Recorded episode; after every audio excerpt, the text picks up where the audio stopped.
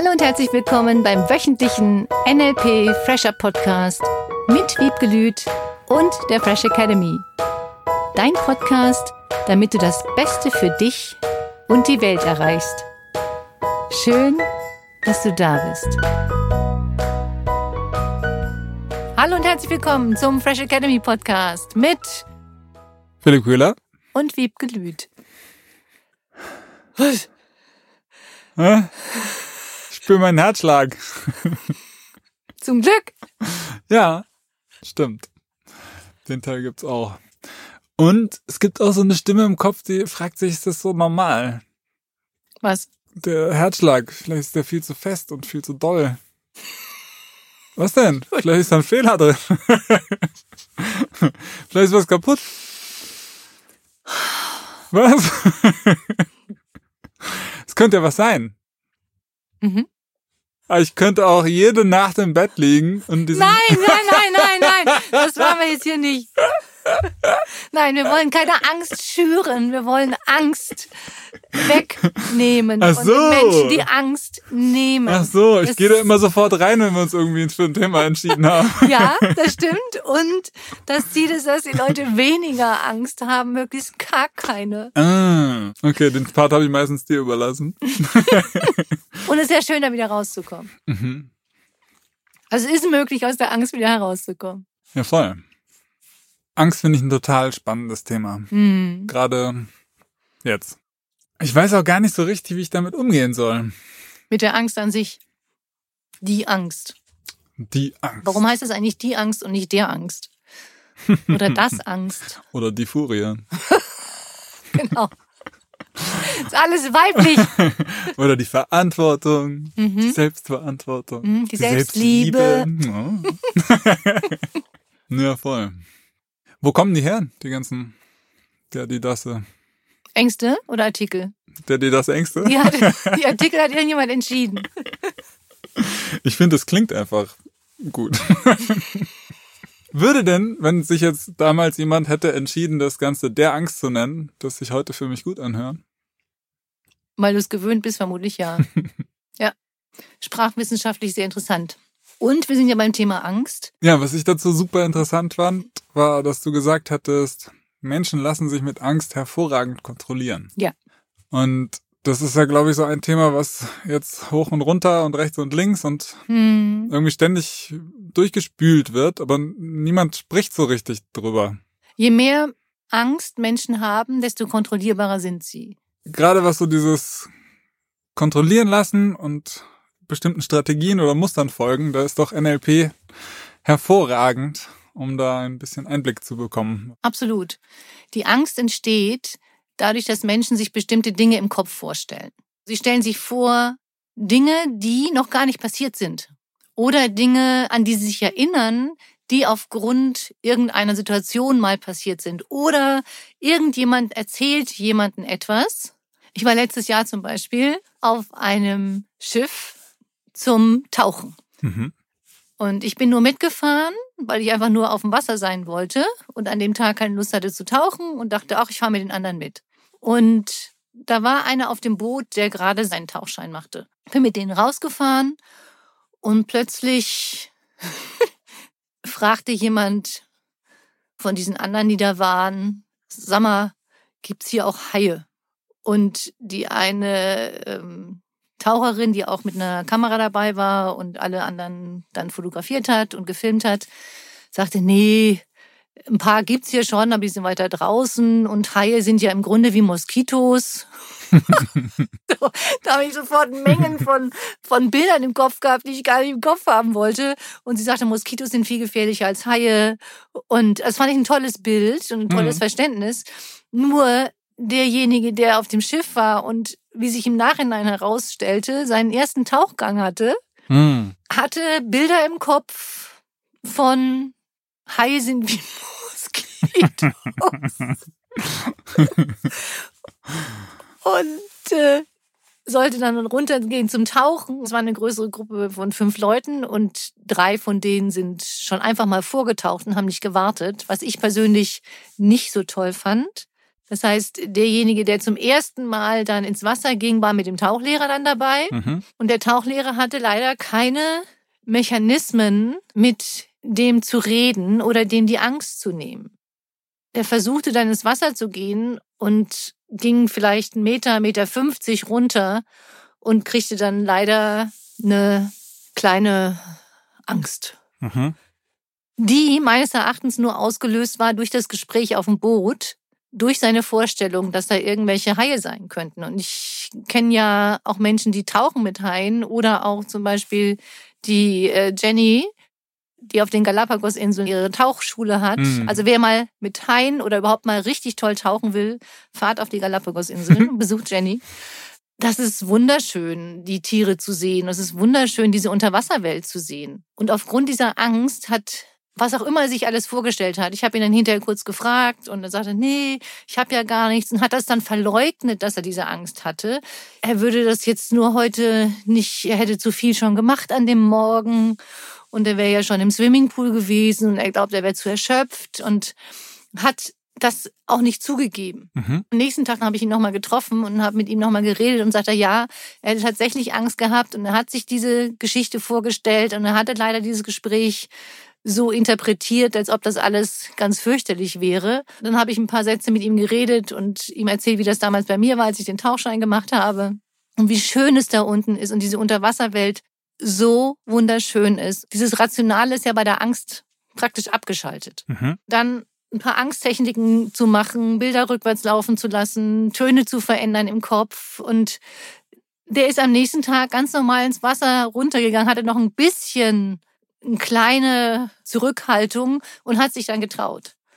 Und kam dann zurück und wieder nach oben und war so begeistert, wie schön es da unten aussah, dass er sagte, oh, wäre ich mal schon einen Tag früher runtergegangen und war völlig begeistert. Schön. Eine so schöne Geschichte, was wir alles erleben können, wenn wir diese Angst hinter uns lassen. Und ich Mhm. weiß, ich hatte das auch. Ich hatte unfassbar viel Angst vorm Tauchen und bin mit einem tollen NLP-Trainer tauchen gegangen, der es wirklich auch hingekriegt hat, dass ich dann tauchen gegangen bin. Und ich weiß, was das für ein Gefühl war, diese Angst zu überwinden, zu sagen, du bist da in Sicherheit. Und wenn da Menschen um dich rum sind, die dafür sorgen, dass alles gut ist und auf alles achten, dann ist das wunderschön. Die Angst hält uns also davor ab, schöne Dinge zu erleben. Und die Angst hält uns auch ab, Dinge zu tun, die wir eigentlich tun könnten. Und hält uns davon ab, gute Gefühle zu haben.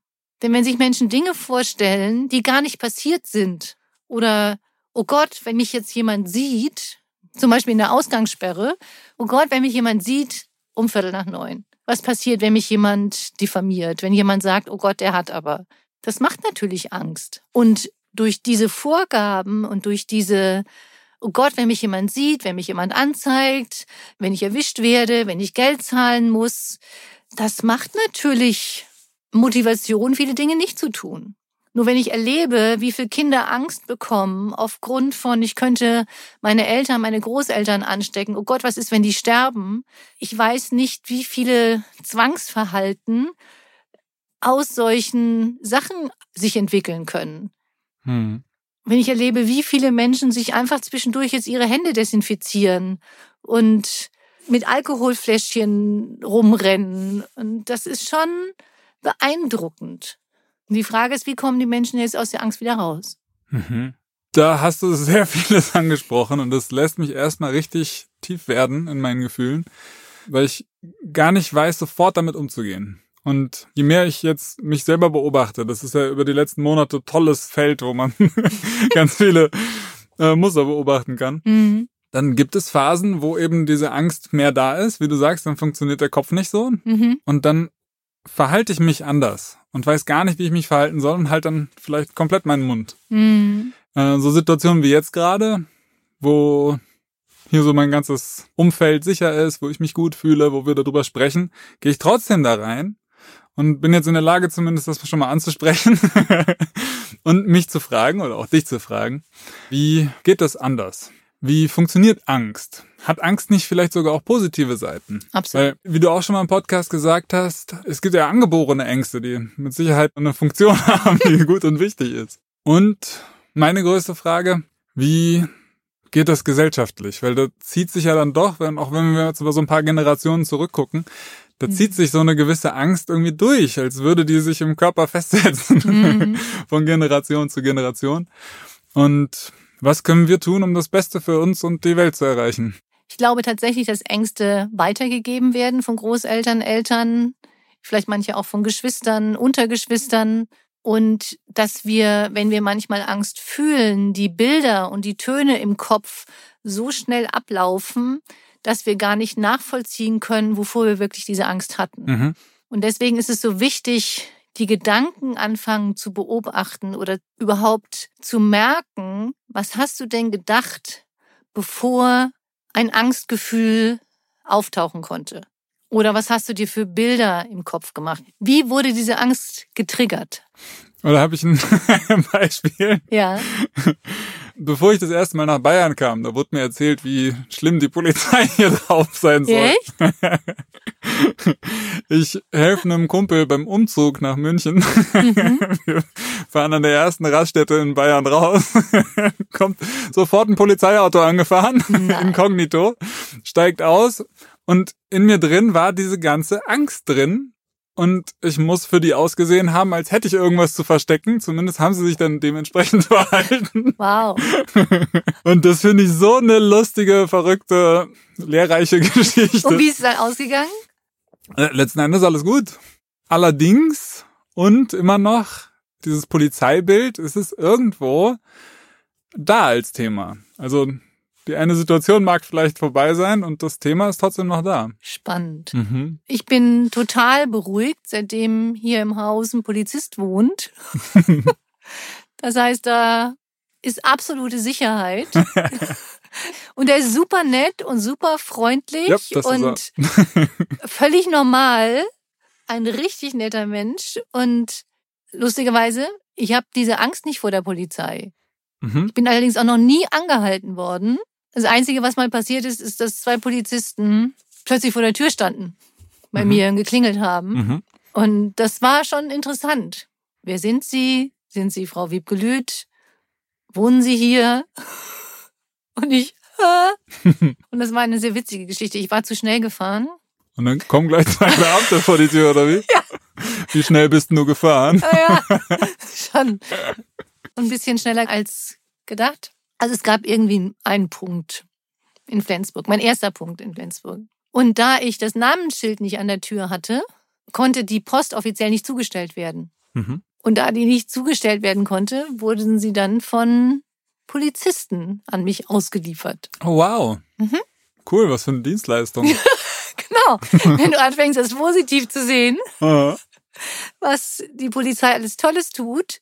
Ich fand das nett. Wir haben uns sehr nett unterhalten und dann sind sie wieder gefahren, haben mir den Brief überreicht.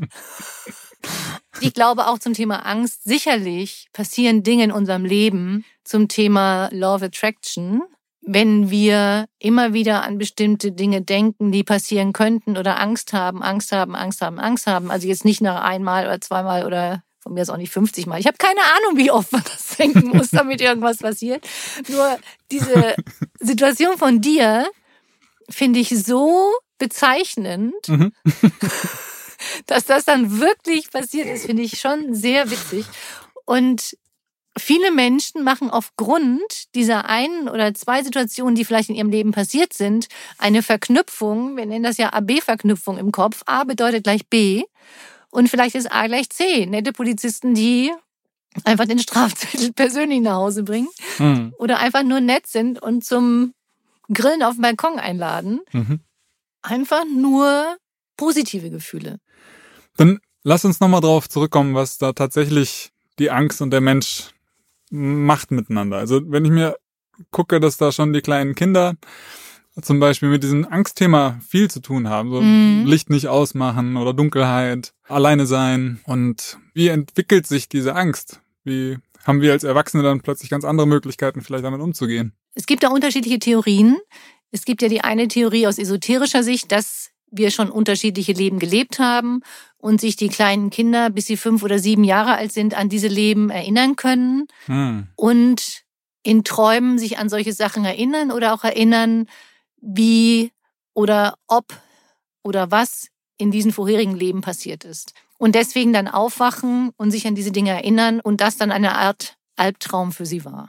Die andere Theorie ist natürlich die, dass die Kinder ganz viel erleben oder auch zuhören, was die Eltern sprechen. Und viele Eltern unterschätzen, dass die Kinder alles hören, was die Eltern sagen. Hm. Alles, alles. Ja. Da gibt es auch die Theorien, dass die Eltern dann sagen, ich kann von meinen Kindern alles reden, das macht überhaupt nichts, die können alles hören, egal ob wir jetzt über Krieg reden, über Tod, über Krankheiten oder sonstiges, was ja auch okay ist. Und viele Kinder dann vielleicht nicht fragen oder nachfragen, sondern sich in ihrem Kopf Verknüpfungen bilden, mit denen sie bestimmte Sachen in Zusammenhang bringen, die vielleicht gar nichts damit zu tun haben. Mhm. Das heißt, sie hören irgendjemanden reden über eine Krankheit und dass der Virus irgendjemanden treffen könnte oder was auch immer.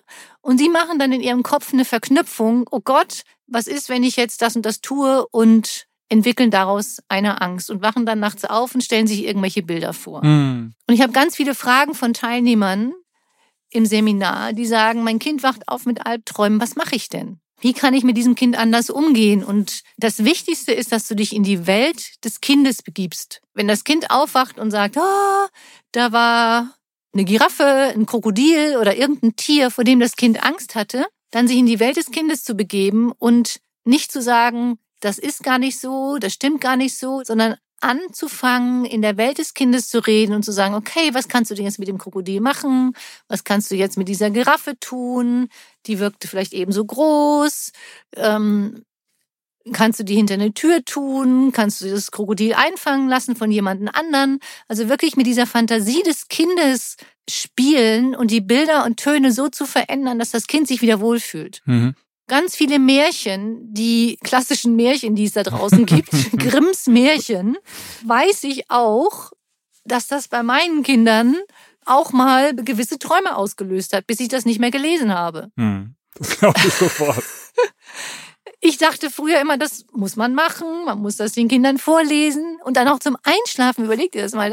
Das macht Bilder bei den Kindern in den Köpfen und mhm. die können schon mal Angst machen. Mhm. Und da dürfen Eltern auch noch mal genau hingucken und überlegen, was reden wir denn so den ganzen Tag mit Kindern, mit uns selber? Total spannend und wichtig.